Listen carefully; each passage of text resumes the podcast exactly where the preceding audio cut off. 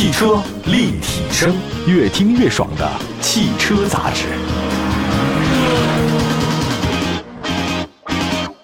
汽车立体声，欢迎大家的收听。各位好，我们今天在节目当中呢，跟大家分享的一个话题呢，是一个新车，曾经特别火的新车，但现在压力比较大，售价十二万零九百到十五万零九百的上汽大众新朗逸，万众期待之下，六月二十三号正式上市了。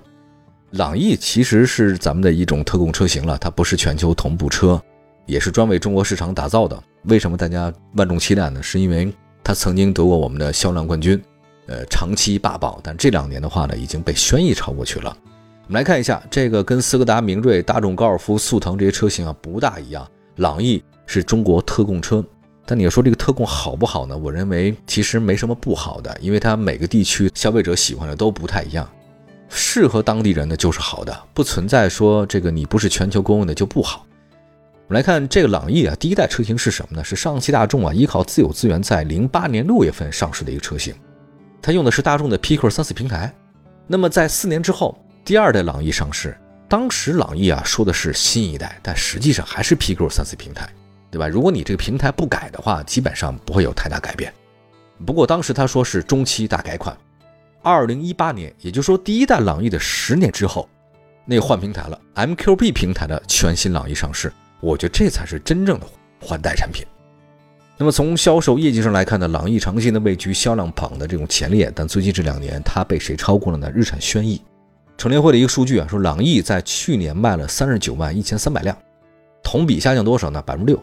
那么今年前五个月呢继续下滑，又下滑百分之二十九。那销量的话是十二万八千八。你要这么说，今年完成这四十万或者说三十万的这个指标都挺难，朗逸，那就赶紧改款。换手如换刀啊！这次上市的新朗逸呢，我觉得依然可以理解为它不是垂直换代，它就是中期改款，换了设计风格了啊！刺激一下你，两种前脸，普通前脸跟这老款呢是差不多的，进气格栅这中网是平直的镀铬，两侧大灯呢跟格栅融合在一起，还有星空版的车型前格栅是点阵式的，通过贯穿的灯组呢将两侧大灯衔接在一起，所以整个来看，我觉得这个车跟帕萨特的星空版相似度很高，贯穿式的灯组。可以跟日间行车灯呢一起点亮。那么另外车身的侧面呢跟老款车也差不多，车尾呢只是细节上稍微的做了些小调整，比如说那个熏黑的 LED 的那个立体尾灯的造型啊，跟前大灯风格就很相近。内部呢是 L 型设计，车尾下方的反光条是贯穿的，加了镀铬，排气口是隐藏的。细节上是有了进行了不同的处理。内饰设计方面，新朗逸呢是传统的 T 型设计，中控台嘛，对，一个大 T 型。呃，中控台显示屏是悬浮的，十二英寸中控屏呢是黑色，加入了触摸式按键，最新的 MOS 三 X 智慧车联系统，它可以干嘛呢？更新地图、智慧导航、情感化的语音辅助、行车记录等等，同时有 CarPlay、CarLife。另外，车身尺寸方面，新朗逸的长四米六，宽是一米八，高呢是一米四七，轴距两米六八，这个让我有点意外哈，我没有想到轴距朗逸的没到两米七哈。虽然差一点点吧，但是也差一点。但是你说这个车呢，轴距是这样，但跟日产轩逸、卡罗拉、雷凌相比啊，也差不多。我觉得需要说明一点，就这种车型啊，已经紧凑车型了，你比空间是没道理的。大车比空间，这个小车比操控、比性价比，这个可能更重要一些啊。这个空间如果跟价格比较接近的斯柯达明锐 Pro 相比，新朗逸其实也没什么优势。确实觉得朗逸的轴距稍微小了一点点啊。动力系统方面，新朗逸呢提供1.5升的自然吸气加六速自动，1.2T 或 1.4T 的涡轮增压加七速的干式双离合，非常例外啊！这次加了一点二 T 的动力，之前是没有的啊。我倒是觉得 1.2T，很多人说这肯定是三缸，还真不是。这回是 1.2T 有了，但并不是小排量的三缸，它是四缸机。这新朗逸的，甭管是自吸的还是涡轮增压的，都是直连四缸啊。三缸确实不太好卖啊。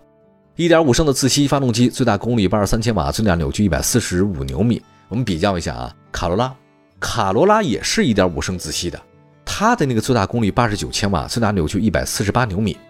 但你说这个卡罗拉是三缸机啊，这个是四缸机，所以各位，你看这个玄机在哪里啊？都是一点五升的，但卡罗拉呢是三缸，可我这三缸的数据比你这个四缸还要好，你说这怎么比较呢？大家还是迷信三缸不好，四缸就好吗？个人有个人的判断哈，还有日产轩逸，日产轩逸一点六的那个最大功率九十三千瓦，那个一百五十四牛米的，其实差距倒真的都不是太大，自己看吧啊，这尤其是三缸四缸，你要不喜欢三，那就来四。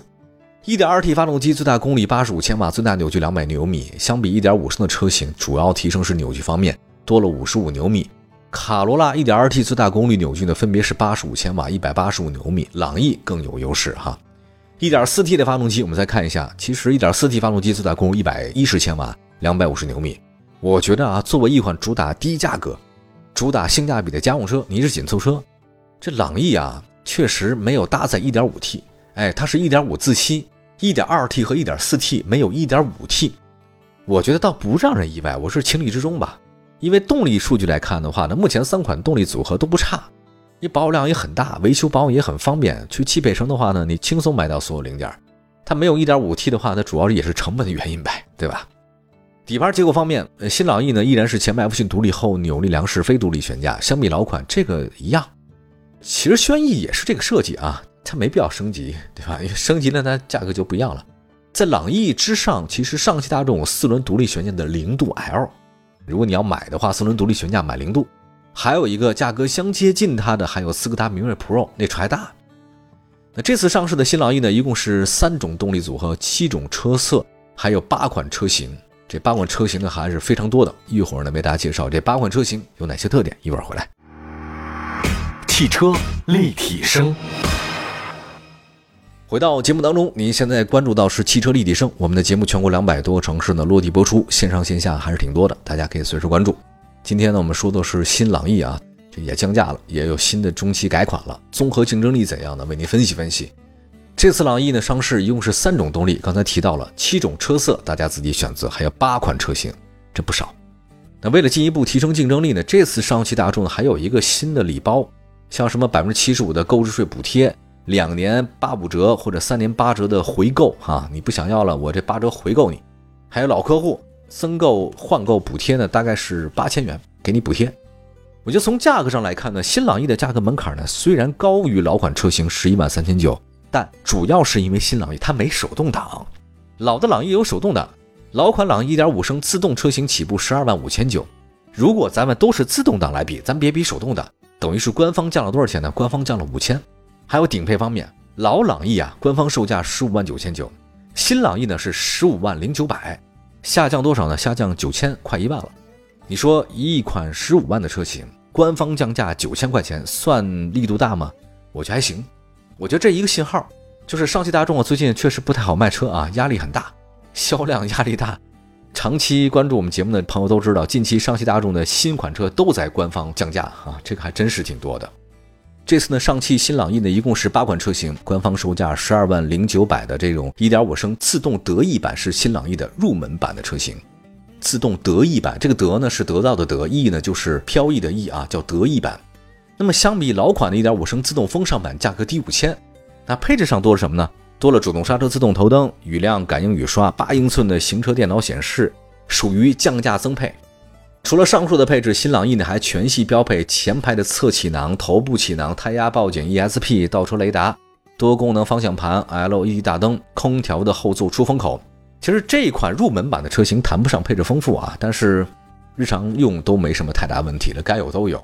那么另外一个啊，官方售价十二万七千九的1.5升自动满意版，这个满足的满意呢就是飘逸的逸啊，自动满意版。价格呢是比自动得意版高七千，配置上多什么呢？多了倒车影像、定速巡航、电动天窗、无钥匙启动、无钥匙进入、真皮方向盘、车内环境氛围灯、外后视镜电动折叠加热、倒车自动下翻。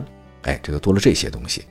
官方售价十三万零九百的一点五升自动五百万版啊，这个呢，我觉得应该是纪念朗逸累计销量达到五百万辆，相比一点五升自动满意版高了三千。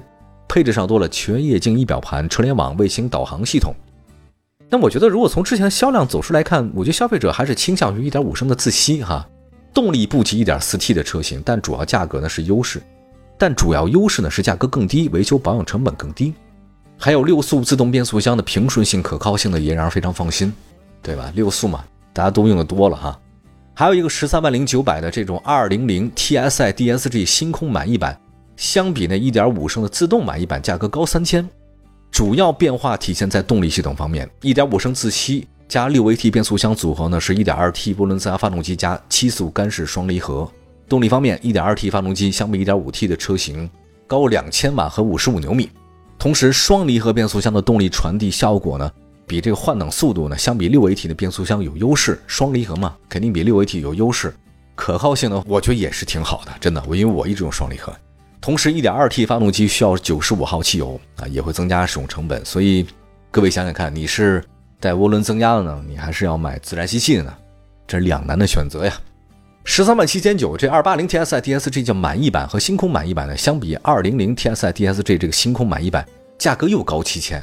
这主要是什么呢？你发动机从 1.2T 变成 1.4T 了，那动力肯定是更好。性能上看的话呢，朗逸二八零 TSI 车型确实表现不错，但价格贵啊，高了十四了。你要这么说的话，你还可以选择别的，你选斯柯达明锐啊，1.4T 那还比这便宜啊，同样的发动机，只是品牌不一样。虽然现在明锐 Pro 跟新朗逸价格很接近，但两车底盘的方面是有些不太一样的啊。你看你怎么选？我就从硬件来看的话呢，斯柯达明锐 Pro 有优势，但是斯柯达品牌是不是比大众更好呢？这不一定。国人心中觉得大众品牌可能比斯柯达更好。官方售价十五万零九百的二八零 TSITSG 叫永逸版，逸呢就是飞翼的翼，永远的永，和星空永逸版相比，满意版高了一万三，这个应该算是顶配了，什么都有。啊，你能想到的什么前驻车雷达、自适应巡航、前排座椅加热车联网、主驾驶座的电动调节、自动分区空调、自动防眩目后视镜。呃，我觉得这个新款朗逸的顶配版的车型配置不低，但是和十四万九千九的明锐 Pro TSI 二八零奢享版相比，它其实也没有太大优势。所以明白了，朋友，就是你要想买斯柯达，嗯，它这个品牌可能比你觉得大众差点，它的配置上就高。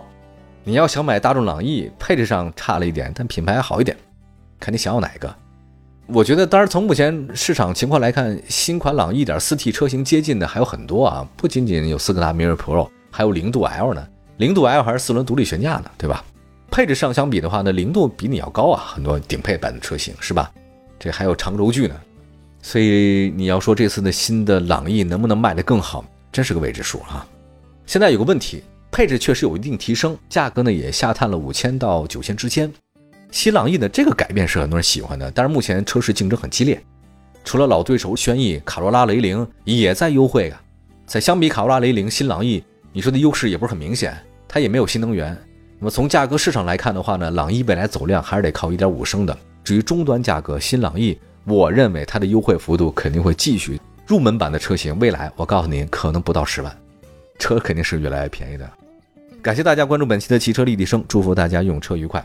明天同一时间，我们节目中不见不散。节目之外，我们可以通过我们的官方微信、微博平台“汽车立体声”同名找到我们。下次接着聊，拜拜。